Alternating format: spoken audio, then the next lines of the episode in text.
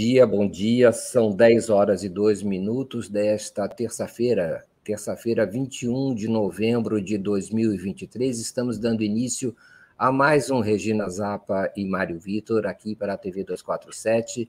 Bem-vindos todas, todos. Bem-vinda, Regina Zapa. Prazer imenso fazer mais um programa com você nesta terça-feira. Muito obrigada, Mário. Muito bom dia para você também. Bom dia a todas e todos que já estão aqui acompanhando a gente. É... E Mário continua lá em Buenos Aires, no centro das notícias, notícias que não foram agradáveis para nós nessa, nesse segundo turno das eleições argentinas. É...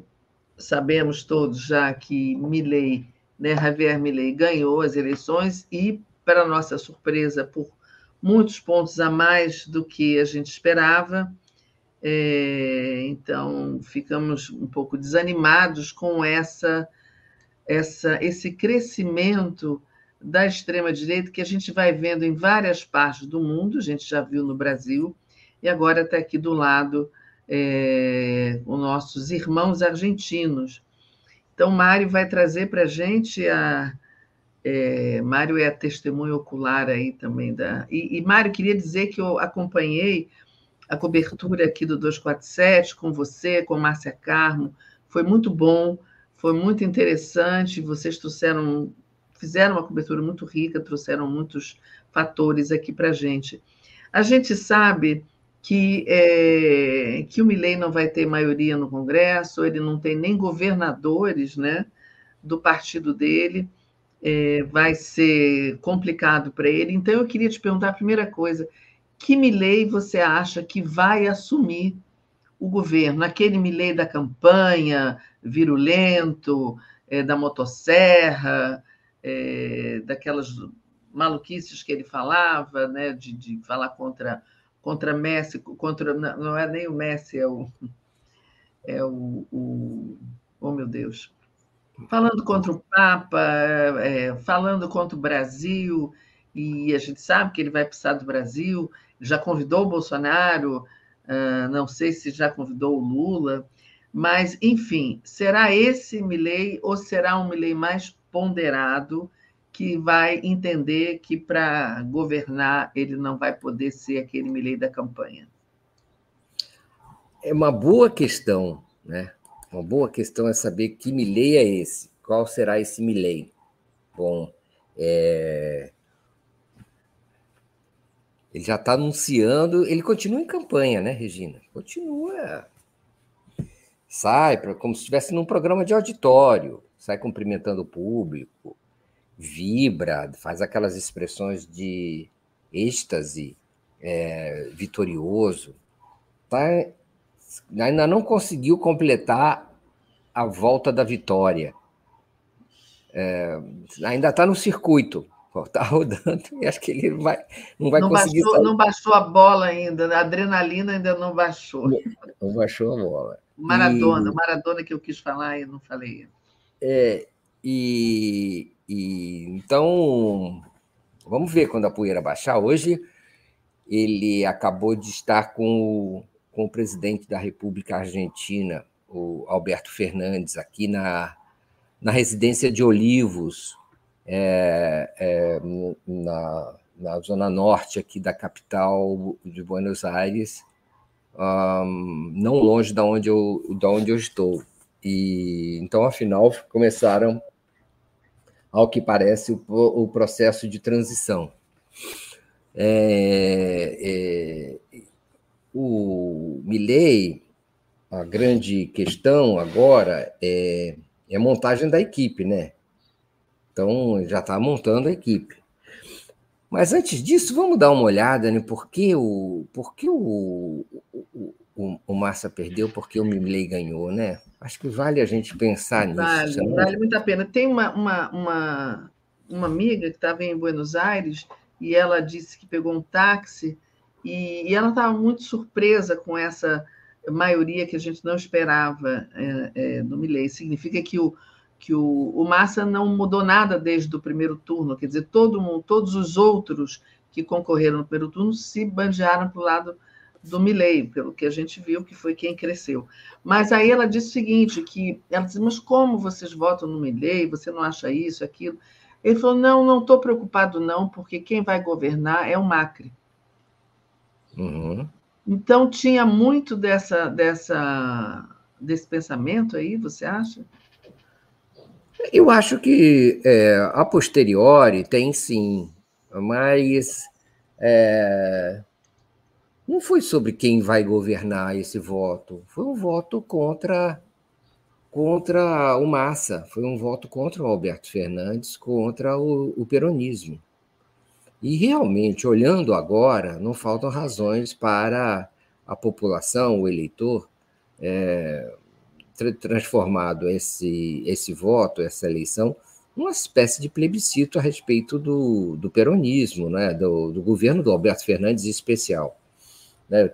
Nós precisamos levar em consideração que boa parte desses votos são votos que já votaram no, no, no peronismo no passado.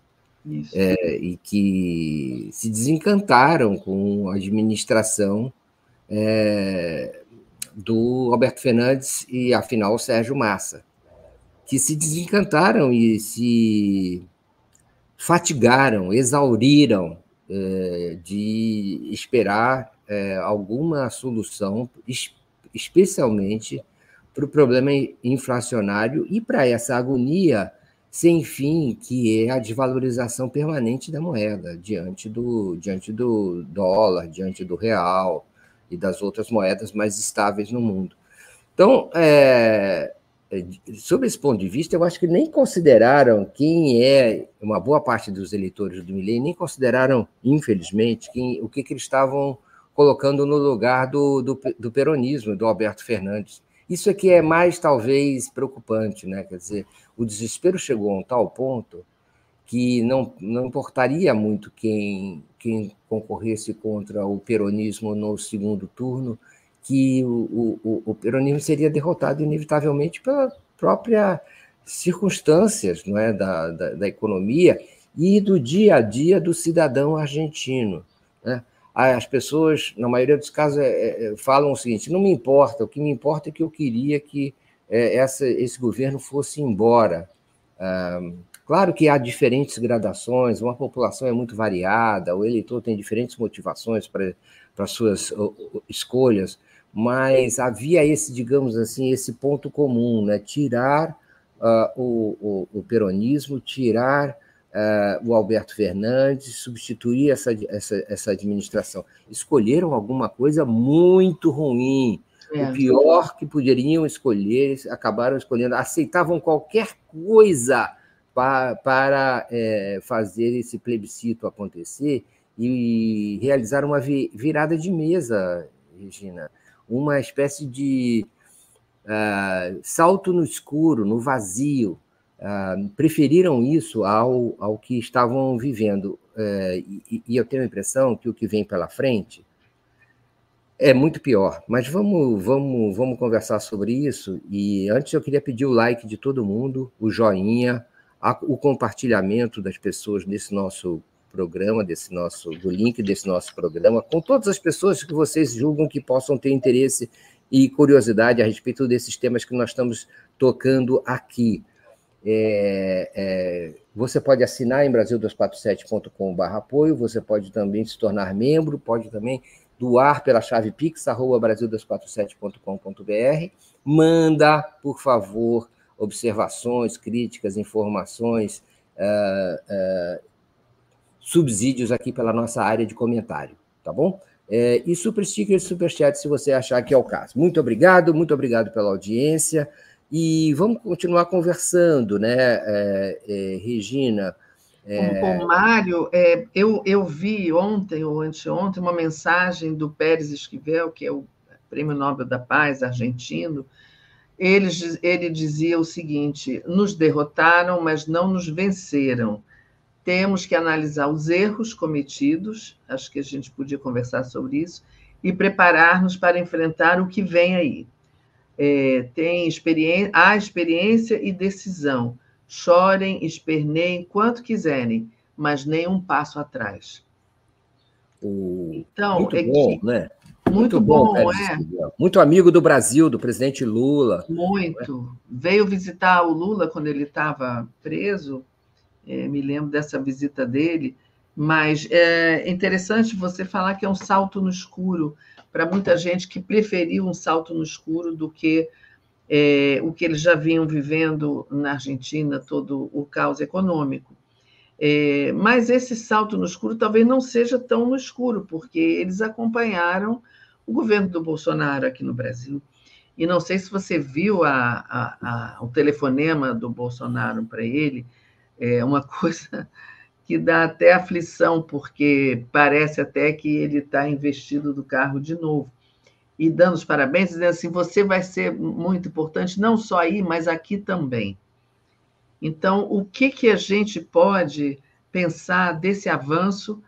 Aí a gente pode imaginar, desse avanço da extrema-direita aí na Argentina, a gente pode imaginar que o Trump também está avançando lá nos Estados Unidos. A gente sabe que na Europa, aqui e ali também, também, também temos essa, essa complicação.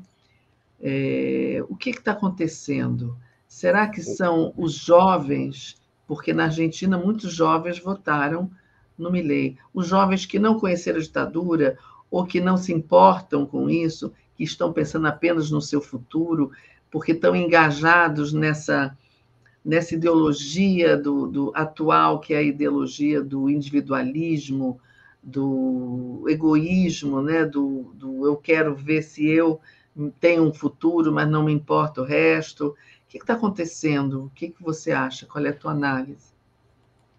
Um pouco de tudo isso que você falou, viu, Regina, muito acuradamente.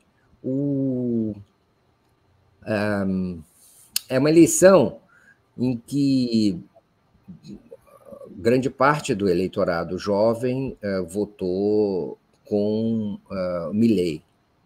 Eleição em que aplicativos como o TikTok e o Quai, é, assistidos de forma obsessiva por essa faixa etária, e às vezes exclusiva por essa faixa etária, até os 30 anos, 30% das pessoas nos Estados Unidos se informam via, preferencialmente via TikTok, nos Estados Unidos.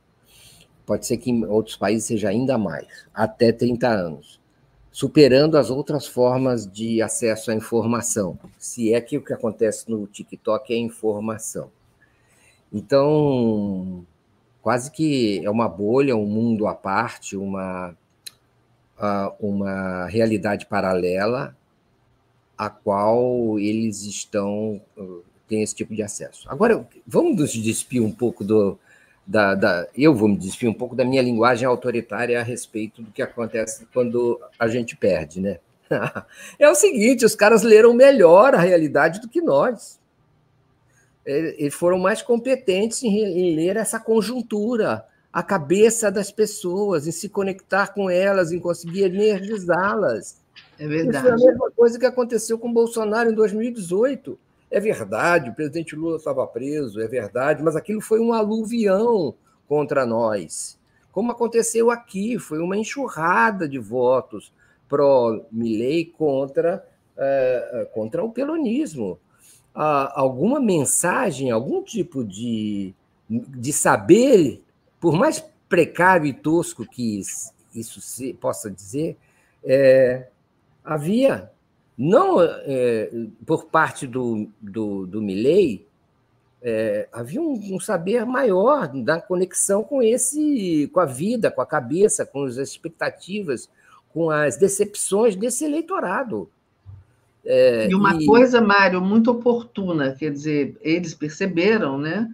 É, assim como no Brasil também, esse desencanto com a política, com os políticos, e, e conseguiram surfar nessa onda é, desse desencanto. Mas eu, eu também estava pensando, desculpe te interromper, mas que eu também queria que você falasse sobre isso. Eu estava pensando ontem, conversando com amigos, é, que nós, nós da nossa geração, as pessoas, é, enfim, mais velhas e tal, que viveram outros outros mundos, né? A gente, eu acho que a gente está vivendo um mundo diferente daquele que a gente conhecia.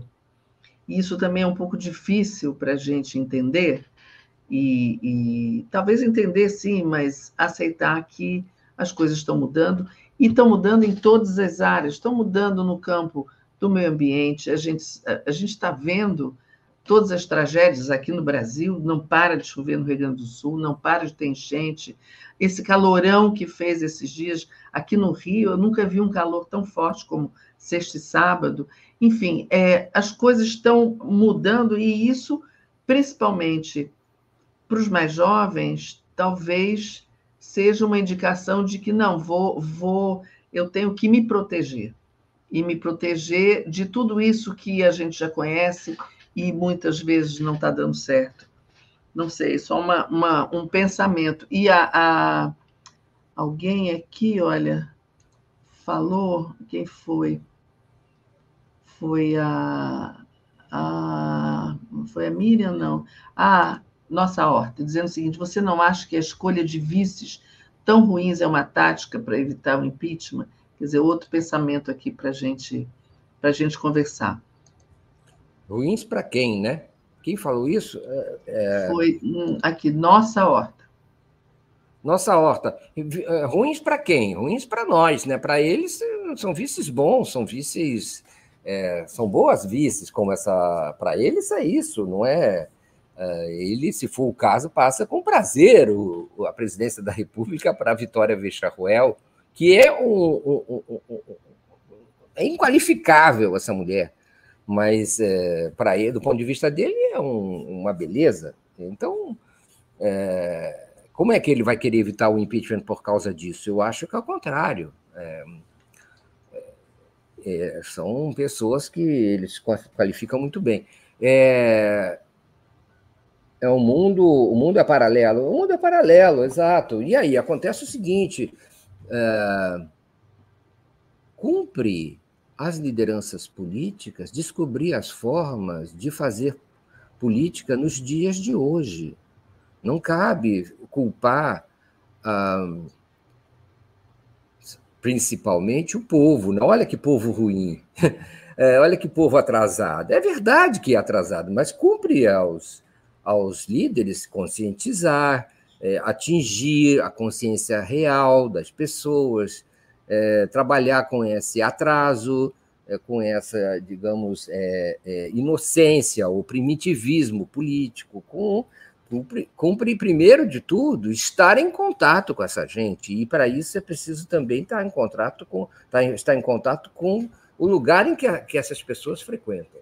Né? Então, aí já também uma, uma barreira tecnológica, até cultural, tecnológica, muito grande.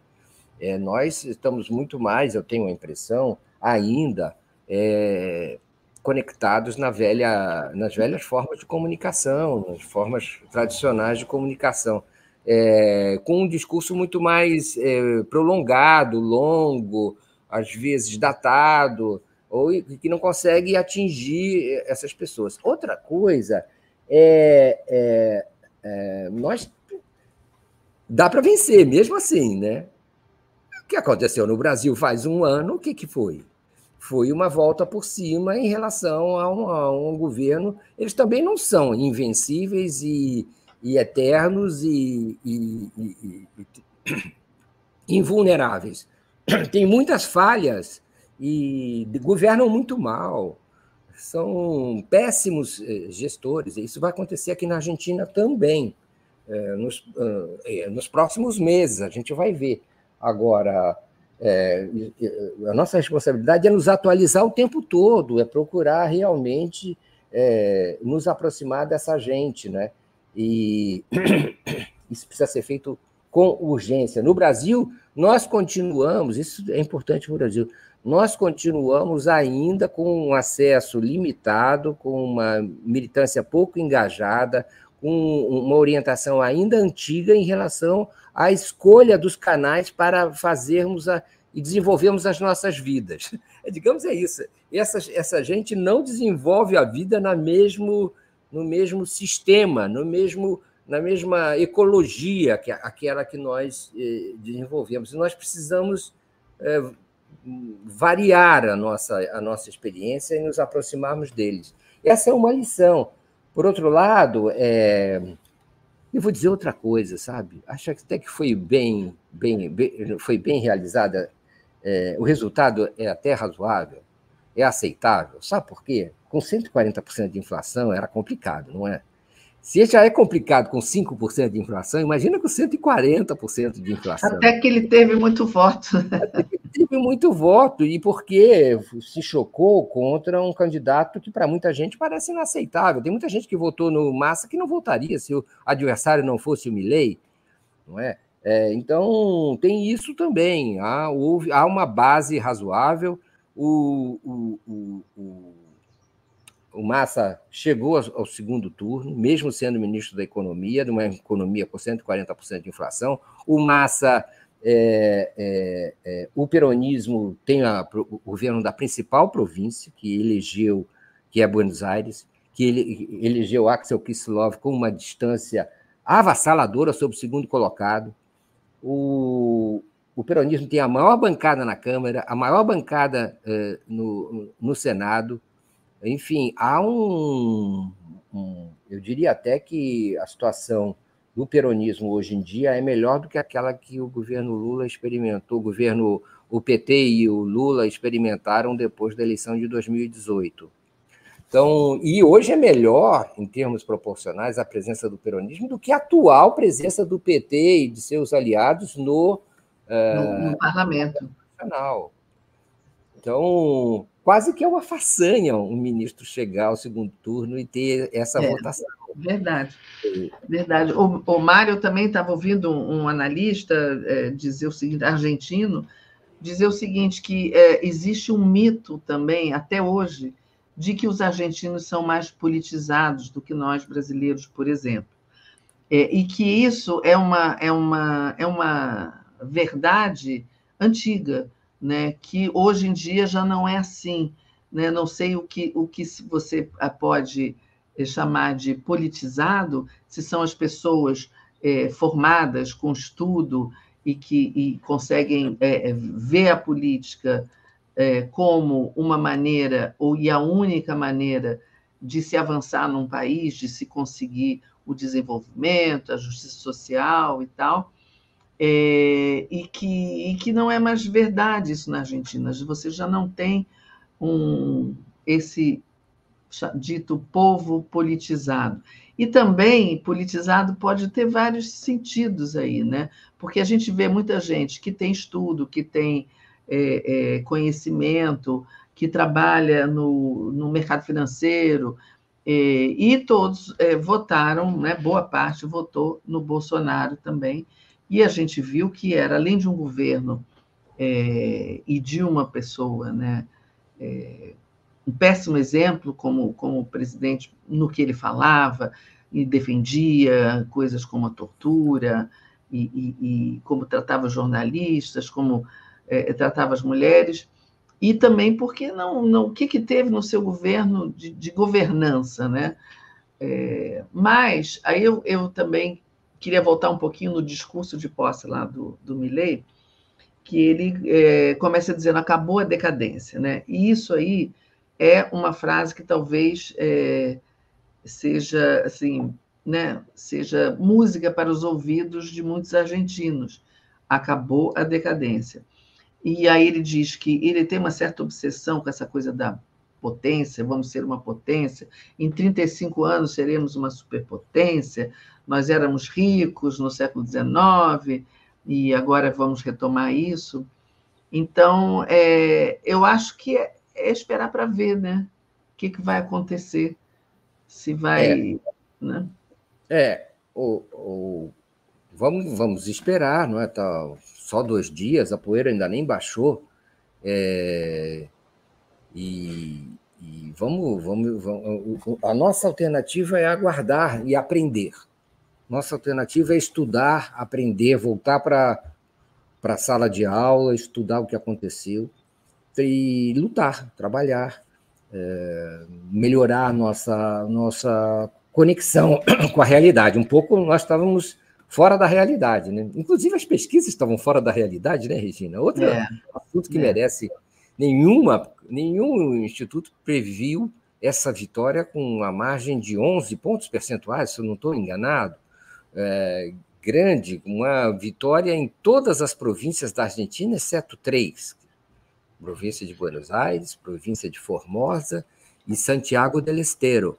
Então, uma vitória de norte a sul do país e que merece uma, uma reflexão muito clara, né, uma manifestação muito clara da maioria da população é, em favor é, de uma mudança, de uma virada. É, agora, o que tem por aí não é, é, vem um tranco. Sobre a politização, Regina, vamos conversar sobre isso. Que, que, qual Argentina que nós vamos escolher para usar como exemplo de que é politizada? Tem várias Argentinas, como tem vários Brasis. Não é? Tem a Argentina da ditadura militar. Tem a Argentina que, de certa maneira, apoiou essa ditadura ou aceitou essa ditadura. Tem a, a Argentina que lutou contra, inclusive com armas na mão, mas isso não quer dizer que o fato depois tenha sido é, solucionado com uma exemplar é, punição dos envolvidos em graves atentados aos direitos humanos cometidos pelo Estado argentino, é, não quer, dizer que quem foi derrotado por isso é, tenha sido sepultado e extinto. Não, eles estão aí. Há uma classe média e uma classe é, rica, e mesmo entre os trabalhadores, há reacionários, há direitistas, não é gente que participou de grupos da morte, ou que apoiou, ou que testemunhou. Então, aqui a Argentina. A Argentina, às vezes, se parece muito com o Brasil, tão despolitizada quanto, tão miserável quanto, tão, tão atrasada quanto, e também, ao mesmo tempo, tão insatisfeita e carente quanto o Brasil. E dominada pela mídia é, corporativa e sua mediocridade, é, conectada com essa vida fútil é, da diversão, é, muitas vezes é, cruel dos meios de comunicação, né, é, que a gente percebe o tempo todo. E muito suscetível a um discurso de mudança, de esperança em relação a finalmente serem valorizados os seus esforços pessoais, o seu futuro será de acordo com a sua competência, você estará é, empoderado para conseguir é, viver, se enriquecer, poupar sem a presença opressiva do Estado, do governo, que é ocupado pela casta política, pelos demagogos. Enfim, são vítimas frágeis desse tipo de populismo que, que criminaliza a política. E nós estamos do lado da política, então nós também fazemos parte dessa criminalização, somos eh, criminalizados por isso, e, e é difícil e é complicado conseguir desfazer essa, esse novelo de acusações e de preconceitos que se, que se constroem. É, então, é, é, temos trabalho pela frente e, e há uma expectativa da base da sociedade de se, é, de se conseguir realizar seus sonhos. Isso que é o mais interessante, como pessoa, como indivíduo e como grupo. Uh, e talvez isso a gente precise potencializar, Regina, de algum jeito. No Brasil, é. nas próximas eleições, que se anunciam como sendo é, complicadas. A gente precisa descobrir esse caminho novo, que seria, eu acho que é, as nossas teorias, as teorias que nós conhecemos ao longo dos dois, né, do século passado e, e, e mesmo desse século, talvez a gente precise rever as coisas, porque eu acho muito curioso, Mário, porque a gente vive uma era ultramoderna no sentido de avanço tecnológico, é, mais do que na Revolução Industrial, nós vivemos um momento de mudanças muito mais rápidas e muito mais profundas. Você tem agora a inteligência artificial, é, são saltos modernos na comunicação, a gente tem essas redes, TikToks da vida, e ao mesmo tempo que a gente avança de uma forma moderna na área da tecnologia, eu acho que a gente retrocede na, no campo do humanismo, porque a extrema-direita, os valores da extrema-direita não são valores humanistas, né? são anticivilizatórios até. A gente viu aqui como, como, é, como eles pensam, né? como o Bolsonaro é, trazia essa esse pensamento dele, que eu considero muito anticivilizatório. Então, a gente vive um momento moderníssimo é, num campo né, de avanços científicos, tecnológicos, e um retrocesso quase que para a era medieval no campo civilizatório, né? no que diz respeito a valores humanistas. É isso que está sendo complicado da gente voltar a mostrar que, o, que, que os valores humanistas, é, os valores também de preservação do planeta é, e, de, e de solidariedade, de comunhão, é, de justiça social, isso está sendo é, é, desprezado por essa extrema-direita, em que as pessoas estão votando. Né? Então, será que a gente precisa explicar um pouco mais o que, que significa a gente se afastar tanto assim dos valores humanistas? Você não podia falar coisa melhor. Eu acho, concordo inteiramente com você. E tem mais, eu digo o seguinte: é, é, quem ganhou essa eleição talvez não tenha sido Milley. Quem ganhou essa eleição foi o anti-governo. Quem, colar, quem mais carregou votos para o Milley foi a situação que existe. Assim como quem mais carregou votos para o Lula foi o governo Bolsonaro, foi o desastre, foi o crime, foi o genocídio, foi a falência. Isso. É, então, a experiência os argentinos agora vão virar, vão viver as consequências da sua, da, sua, da sua escolha e vão poder fazer novas é, é, observações a respeito daquilo que escolheram. Pode ser que, até, quer dizer, como hipótese, não acredito, mas pode ser que tenham feito uma escolha certa. Uh, só para raciocinar. Do mas... ponto de vista de, de mudança, né? Mas, mudança. mas continua a ser um salto no escuro, né? É, ainda pior, só agravaram ainda mais a sua situação, não é? É, é, agora, é, agora é, então, é, há um núcleo no Brasil, como alguém, alguém aqui faz, fez, falou muito bem, né? o Nordeste do Brasil foi a Anne Alves de Lima. Anne, você falou muito bem, o Nordeste do Brasil é politizado. O Nordeste do Brasil é politizado, e culturalmente talvez até tenha mais riqueza do que outras regiões do país, tem uma experiência de resistência, há um núcleo importante de politização no Nordeste. Agora, no Brasil inteiro há esse núcleo de politização. Vamos lembrar que o PT chegou ao segundo turno em Santa Catarina no governo passado. Santa Catarina, não é que as pessoas tanto criticam com razão, é, até dizem que o resultado da eleição na Argentina é o fato de que tantos argentinos vêm pra, vão para Santa Catarina com tanta frequência e acabaram votando no Milei. É, Eu li isso.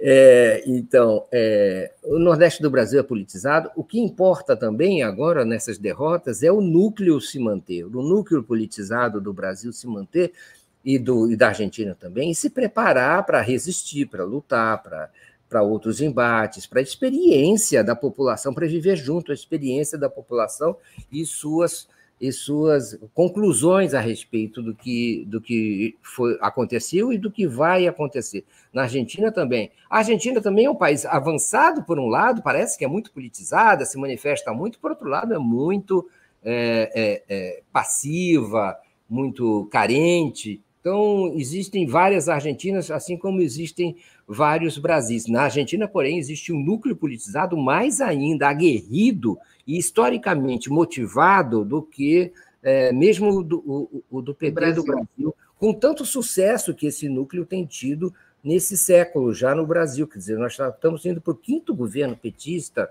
é, em pouco mais de 20, é, de 20, 23 anos. Ou seja, é impressionante essa força que existe nesses dois países. Eu acho que logo, logo isso vai acontecer também. Aqui a pouco tem, no meio do ano, no meio do mandato do, Albert, do Javier Milei, haverá eleições legislativas. Vamos ver como é que as coisas se manifestam aí. É, são importantes para a gente chegar a algum tipo de conclusão.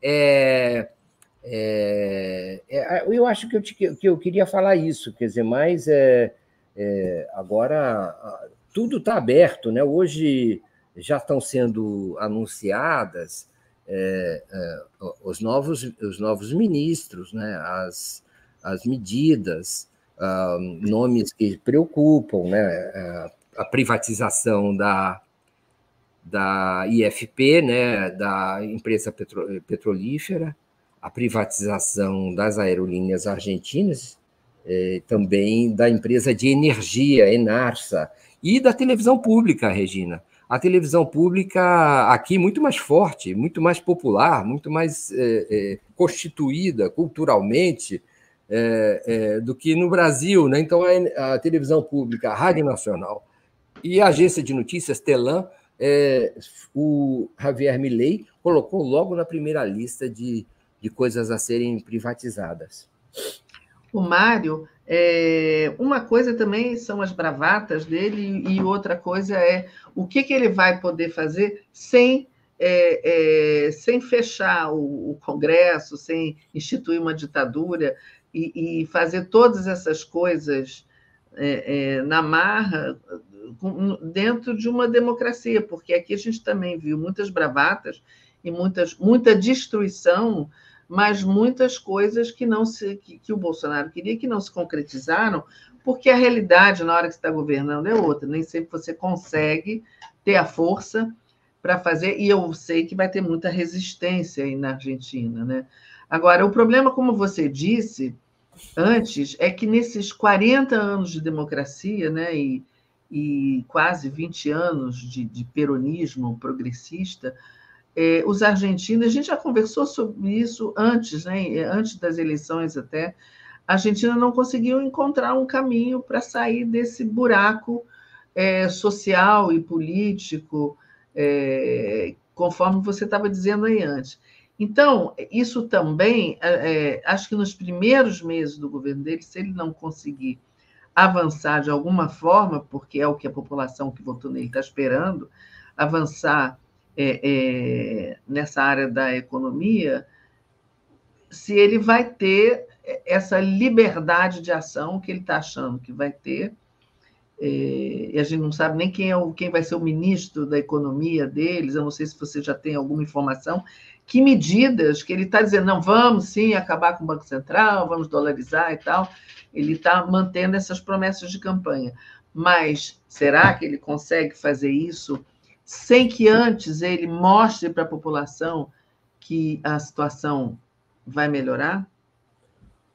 Tem uma questão que você levantou antes, eu só vou dizer que alguém está apoiando aqui no, no, na área de comentários, eu concordo também. É uma ideia de que, no geral, a extrema-direita está avançando no mundo. E, e, de que já nós tivemos uma situação de maior equilíbrio, de menor decadência no mundo. Isso. É, Boa questão, vamos pensar. Eu não tenho uma, uma solução. Parece que sim, e isso está ligado, eu tenho a impressão, a. Isso está ligado, bom, a várias questões históricas, né, Regina? A queda do muro, a queda da, do socialismo na União Soviética, esse recuo todo, a decadência dos partidos de esquerda na, na Europa. É, a América do, Latina virou uma espécie de bastião da esquerda mundial, é, fora da China e de alguns outros não, países. Não se sabe até quando, né?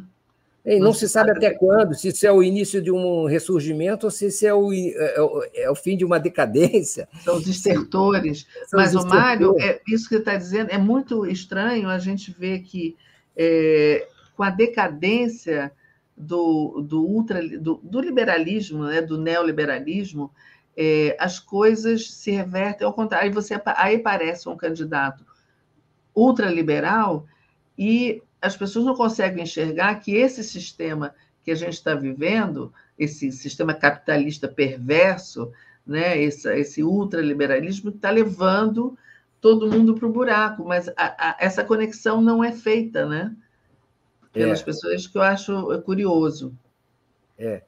Então, é, e a gente chega a, a, a, uma tal situação de pulverização e de instabilidade dos campos políticos e ideológicos que às vezes você se percebe aliado do Biden, que, tá, tá, que, tá, que é também aliado de Israel, que está massacrando a Palestina, porque o Biden não liga para cumprimentar o, o, o Milley, que apoia o Trump. Então, há uma é espécie uma de. É uma loucura e uma falta de referências é, estáveis. É, e parecem é quase uma esquizofrenia, né? E isso, e uma, e, às vezes uma, uma esquizofrenia hiperativa, né, em que você realiza certos acordos de interesses pontuais que valem para uma situação, mas já se desfazem é, quando muda é, a configuração logo a seguir, quando muda o tema logo a seguir. Às vezes estamos do lado da Europa e às vezes estamos do lado dos Estados Unidos e às vezes estamos contra os dois, sozinhos, isolados do lado da Rússia e do lado da China.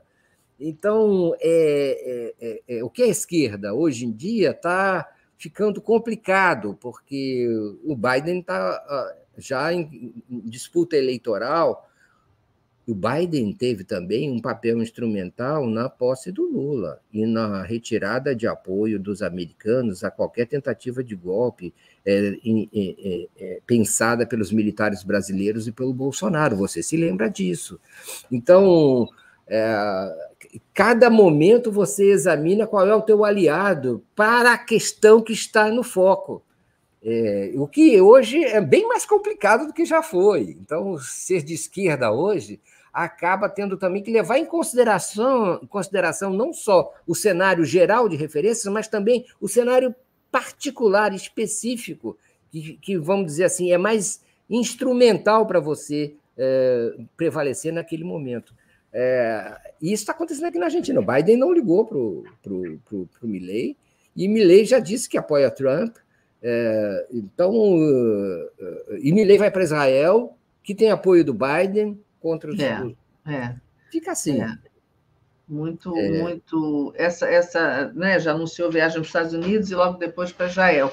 Agora, eu queria talvez sair um pouquinho do assunto, é, quer dizer, sair e continuar Fica. no assunto, é, já que você mencionou Israel, e eu tenho pensado também muito em como as pessoas estão, acho que tem assim, a gente pode ver é, é, que talvez Israel, o massacre que esteja acontecendo em Gaza, seja uma maneira de despertar esse humanismo adormecido no resto do mundo. A gente não está vendo isso por parte é, dos governos dos países. A gente viu o governo da Irlanda criticar duramente é, é, Israel e, e, e, e, o massacre, o genocídio em Gaza a gente vê o Lula falando sobre isso, mas a gente não vê nenhuma ação.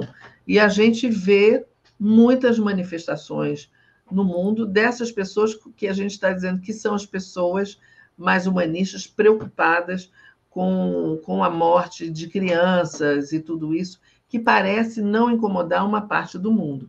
Mas tem uma coisa interessante, eu vi é, é, nos Estados Unidos, né, que é um país que é, é o governo apoia é, toda a ação de Israel, mas, por exemplo, uma editora do, é, do New York Times, se eu não me engano, deixa eu ver, e ela é uma, uma pessoa que já ganhou o prêmio Pulitzer, e ela é uma editora de poesia do, do deixa eu ver daqui de onde que é, ah, do New, da revista do New York Times. E ela simplesmente se demitiu e se demitiu dizendo que ela não pode fazer, editar poesia numa hora dessas. É aquela velha coisa, como poesia numa hora dessas. Né? Ela não pode é, é, editar e escrever sobre poesia é, no meio dessa, desse sofrimento é, causado né, pelas ações da guerra de Israel contra o Hamas, ou da, da, né, dos ataques de Israel aos palestinos.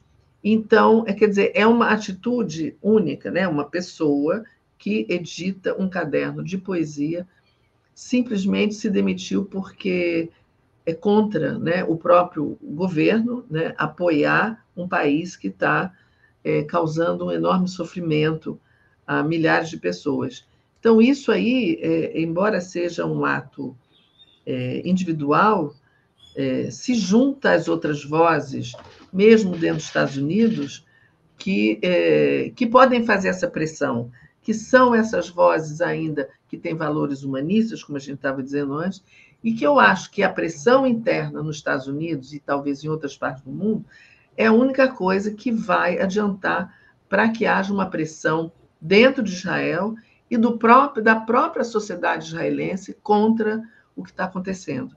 É, porque nenhuma ação de nenhum governo vai deter isso. Né? Israel não vai ser detido, a não ser, talvez, por essa pressão mundial, mas, sobretudo, interna nos Estados Unidos, e que pode influenciar a sociedade israelense para também é, fazer pressão interna contra o Netanyahu. Eu andei percebendo uma mudança na cobertura do New York Times. Não, não sei se foi só essa editora, mas ela certamente ela não está falando isso só por causa por causa da poesia. Acho que ela também está falando isso por causa do jornal. Está fazendo isso por causa do jornal. Lógico, que lógico. Que é, né, e do apoio ao governo, né? É. E aí você nota, as pesquisas têm dado isso, uma, uma transição da opinião pública americana muito maior do que aquela que acontece no Brasil e em outros países do mundo. Talvez Exatamente. a maior transição que aconteceu foi da opinião espontânea da opinião pública americana em reação ao massacre realizado pelos israelenses na Palestina, na faixa de Gaza, contra inocentes, mulheres, crianças indefesas. Não é uma coisa cruel, uma coisa bárbara e a, na sociedade americana, subitamente os meios de comunicação americanos começaram, especialmente o New York Times, com uma capa impressionante nesse fim de semana, com crianças morrendo, sendo fotografadas, esquálidas, não é? Isso é só aquilo que pode aparecer na capa de um jornal, porque tem fotos muito mais graves. É, e, e, eu acho que isso a, a, a sociedade americana está é, tá reagindo contra isso, a opinião pública. Eu acho também está reagindo. Você viu, e o você viu que a, C, a CNN mostrou, a CNN também, a gente conhece a CNN internacional e americana, também mostrou é, é, aquelas imagens que é, o governo de Israel, os militares divulgaram naquele ataque ao hospital de Al-Shifa e dizendo que aquilo foi armado, que aquilo não é, sabe, colocaram algumas armas ali, alguma munição, para dizer que ali tinha é, é, terroristas escondidos. Então, a Exato. própria CNN divulgou isso, né? É, e, e, sim, a, a, CNN, inclusive, acho que foi um, um, certo furo, não é? A CNN foi checar a informação é, é, liberada pelos, pelas relações públicas da, das Forças Armadas israelenses, e aí viu uma série de incongruências entre uh, o material que foi divulgado, por exemplo, um rifle que aparecia numa foto, numa imagem, e que não aparecia na outra, sugerindo que aquele rifle foi colocado. É? Também questionou outros aspectos, inclusive o número de armas, o local em que estavam.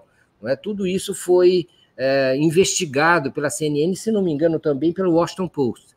É, então, há uma espécie de, de como é que é, prestação de contas dos veículos americanos, de alguns veículos americanos, em relação a essa insatisfação de seu eleitorado de, e da opinião pública como um todo, em relação à postura é, favorável ao massacre que andaram tendo, não é? Totalmente, digamos, subserviente à propaganda israelense que andaram tendo, tendo nos primeiros tempos e semanas, reação, é, postura que antecipa o massacre. Se não houvesse esse, esse trabalho junto à opinião pública americana inicial, não haveria, entendeu, a justificação, a tolerância, a aceitação para o um massacre. Então, o, às vezes, é, vou falar uma coisa forte, às vezes o banho de sangue começa nas nossas redações. Começa. É, eu, é, exatamente. E você vê que a, a CNN simplesmente foi verificar, né? foi fazer jornalismo, porque o que, que o jornalismo tem que fazer? Checar. Né? Eu vejo muito na televisão é, as pessoas dizendo, os jornalistas dizendo assim, não, é, o Ministério de Saúde do Hamas disse que fizer, mataram 50 pessoas num ataque a um campo de refugiados, mas não podemos confirmar essas informações de forma independente. E, no entanto, quando o Exército de Israel informa que é, é, matou não sei quantos comandantes do, do Hamas, que tinha túneis debaixo do hospital, que eles tinham o hospital como um quartel-general. Ninguém fala, não podemos confirmar essas informações. Então, todas as informações que vêm desse lado são é, é, é consideradas informações é, independentes ou verdadeiras. E, no entanto, o que a CNN, por exemplo, foi fazer, e o New York Times também, é, e o próprio Haaretz, né? Que jornal ah, o Haaretz foi o início dessa história, né? Exatamente.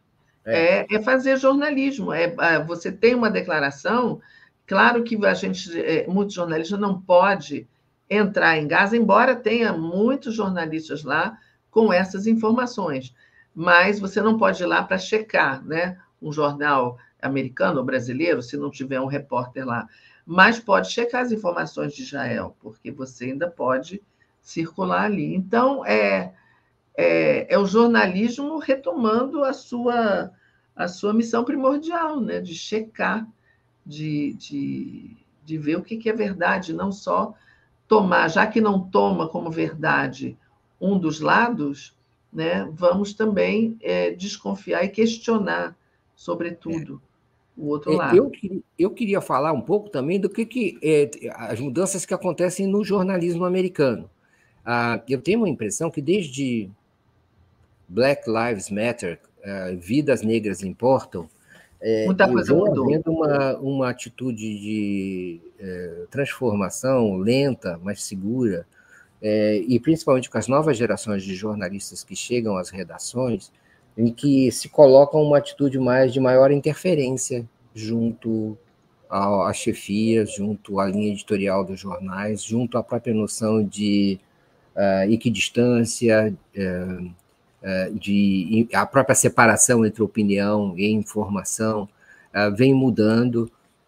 a própria, vamos dizer assim, o apego aos empregos, aos postos de trabalho nas redações já não é o que foi anteriormente, e há como é que eu posso dizer? Quando você veste a camisa do veículo, já não é mais o que foi. Acho que também pode estar por trás da atitude da editora de livros do, da revista do New York Times, né? É, ou da, do suplemento literário do New York Times. O, essa, essa ideia de que você é o jornal, você é o veículo, você passa Exatamente. a ser a sua segunda pele, é, já não é mais aquela que foi é, nas antigas gerações de jornalistas, não é, Regina? É, exatamente. É, eu acho que a gente vai, é, assim como a questão do, do George Lloyd mudou muita coisa, inclusive no Brasil, né? É, e mudou nos Estados Unidos, cobertura é, do jornalismo, mas mudou também a consciência das pessoas. Ah, a gente viu que aqui no Brasil foram contratados, é, mudou a mentalidade, contratados muito mais jornalistas negros para atuar, é, é, contratados mais artistas negros, as campanhas publicitárias no Brasil mudaram completamente. É, você não tem só gente branca falando e anunciando, você tem já uma diversidade muito maior. Assim como isso, é, é, como essa morte dele pela polícia mudou muita coisa, nesse sentido, teve avanços no sentido de civilizatório, né? É, talvez essa, esse massacre lá em, em, Gaza também traga algum tipo de mudança que e, e nem se falava mais da Palestina, voltou-se a falar da Palestina por conta de uma tragédia imensa e que a gente está vendo é, é, ao vivo, né? A gente está vendo acontecer na hora em que está acontecendo. Acho que isso pode mudar alguma coisa, é, embora muita gente se cale, né? Você tem um silêncio grande de uma parte do mundo, você tem isso que a gente estava falando, tanto as mídias americanas, mas a população, a sociedade americana. Muita gente, você via que aquela manifestação em Londres gigantesca, né, contra é, é, a matança, contra os Sim. ataques. Então, isso pode trazer também uma nova consciência. Vamos, vamos ver. É, isso tudo está entrelaçado com a eleição americana do ano que vem, onde o Biden está é, tá indo a, tá atrás né, do, do Trump. E o Trump ameaça retornar, o que seria muito muito grave no sentido da sua aliança com Milley e Bolsonaro e, e, e, quem estiver no poder em Israel, que provavelmente, talvez ainda seja Benjamin Netanyahu. Então, uh, essa, vamos dizer assim, que a América, parece que uh, o continente americano, no norte e no sul, parece juntar uma facção mais bizarra e mais uh, radical desse caminho para a direita, não é? mais um pouco midiática, mais, é, é, é, eu posso falar de forma é, é, a palhaçada mesmo, né? Então, fora da política, todos eles se caracterizam como de fora da política, que, que é uma, um, um, um caminho interessante, porque há também uma esquerda forte em todos esses países, nos Estados Unidos, é, no Brasil e na Argentina. Parece aqui, nesse continente, se concentrar uma espécie de embate é, e também há alianças internacionais, não é? Também de esquerda e de, e de extrema direita, que parecem conformar por, por, para além das fronteiras, espécies de partidos regionais, que, a, cuja tendência talvez seja de vir a se, a se uh, conectar de maneira mais até estratégica. Vai ser interessante perceber isso, porque em alguns momentos isso pode ser favorável para o governo Lula, em especial, que é o que nos interessa de mais, é, de mais perto, né, é, Regina? É, é interessante que você fala entre a esquerda e a extrema direita. A gente já não fala mais na direita, né? A direita se apagou, né? É, e por que a, a esquerda a esquerda quase que teve que e, e só para a esquerda. Ela perdeu seu, sua parcela de extrema esquerda, que tem a relevância política. E a esquerda teve que caminhar para uma certa centro-esquerda para unificar todos que eram contra a extrema-direita, em todos esses países. É, é, isso é interessante também, porque eh, me parece que aqui na Argentina ficou bem claro que todo o arco político se moveu para a direita. O peronismo escolheu um candidato de mais à direita, a extrema-direita foi pra, venceu a eleição e o centro ficou anulado, né, como você falou. É isso aí, estamos chegando aqui ao nosso final e a gente vai continuar observando aí na Argentina é. É, é, o que, que vai acontecer, quem que ele vai nomear, é, que Milley é esse ele vai, vai nomear presidente da economia. Quem é, que é. vai ser o presidente da economia argentina? Não é não quem ministro, vai ser é, o posto Ipiranga. Ele não quis dizer ontem, sabe o que, que ele falou? Eu não vou anunciar, porque senão vão destruir o ministro enquanto eu não tomar posse. Só vou anunciar no dia da posse. É, depois pode destruir, né? Depois, não, mas é que acontece o seguinte: daqui a pouco ele nomeia. É, sei lá se ele vai dar até a posse mesmo. É uma espécie de, de Jair Bolsonaro é, dos Pampas. Chegamos ao final, né, Regina? Chegamos ao final. Quando que a com gente nossas volta? indagações, com muitas indagações, né? E, e, e questões aqui que elas vão se desenrolando ao longo aí do tempo aí pela frente. É, é, a Chile Fortunato diz que com certeza não será o Massa, não será o Massa ministro da Economia, isso é com certeza. E aí o Massa pode ser, vir a ser um candidato no futuro ou não. Ele falou que vai sair da política, né? Ele chegou a dizer isso, é, que ele vai, ele vai, que ele vai atuar de uma outra forma. É, vamos ver, vamos ver se isso acontece mesmo. Às vezes as circunstâncias uh, demandam uh, dos candidatos outra atitude, mudanças de compromissos e tudo e tudo mais. Certo é que é, é, o, o, peronismo continua tendo uma voz importante. Vamos ver se o, se o Milley tenta fazer política e incorporar algum algum, men, algum herdeiro do Menem ou da direita do peronismo, algum governador ao seu governo, ou se ele vai se chocar contra o bloco é, Chutar o balde, né? É, vamos ver. É, a gente volta quinta-feira que vem, nesse mesmo horário, com mais um Regina Zapa e Mário Vitor aqui pela TV 247. Beijo para você, Regina. Beijo, Mário. Beijo para todos e todos e até quinta-feira. Obrigado pela audiência. Tchau, tchau. Lembrando que hoje, hoje, hoje tem távola, né? Com Aroeira e Miguel Paiva e eu. horas? Às quatro e meia. Quatro e meia, távola. com Regina Zappa e eh, Aroeira e Miguel Paiva. Miguel Paiva. Até lá, então, a gente volta na quinta-feira. Fiquem agora com o Giro das Onze, não é, Regina? Com a Camila, aí, com a Camila. A Camila. Com a Camila França. Tchau, tchau. Beijo. Obrigado, beijão. tchau. tchau. tchau. tchau.